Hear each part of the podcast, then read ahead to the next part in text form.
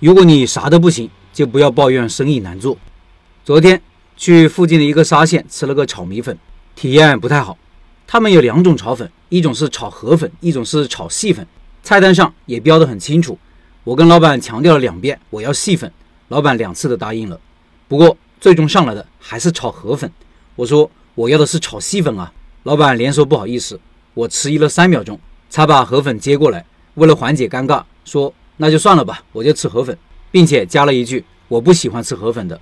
老板呵呵了两声就走开了。最终接受老板做错了的东西，完全是因为我也是开店做生意的餐饮人，不想让老板为难。平时在外面吃饭有头发、虫子之类的异物，我一般也选择不说，挑开少吃或者不吃就好了。即使我知道只要说出来，一般的店会退或者重新做一份。让我觉得不好的是老板的处理方式，都已经明知道自己做错了东西。却丝毫没有纠正或者弥补的意思，而是直接让顾客承担了自己犯的错误。作为一个社区店，做的就是附近居民的长期生意，这种做法真不可取。再说说他这种问题应该如何避免，以及发生了应该如何弥补。第一，无论人多人少，第一步都应该是打单出来，或者把单子写下来，然后再去做东西。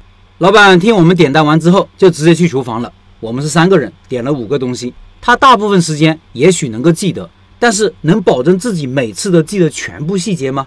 如果在我们后面又来了一堆人点了好多东西呢？或者自己被电话打断了呢？就很可能出错。如果按照流程先打单，然后按照单子来做，忘了的话就看看单子，出错的概率就会大幅降低。第二，如果不想打单，也不想写下来，那就在炒粉之前要跟顾客再次确认一次，是炒河粉还是炒细粉，得到顾客确认后再下锅。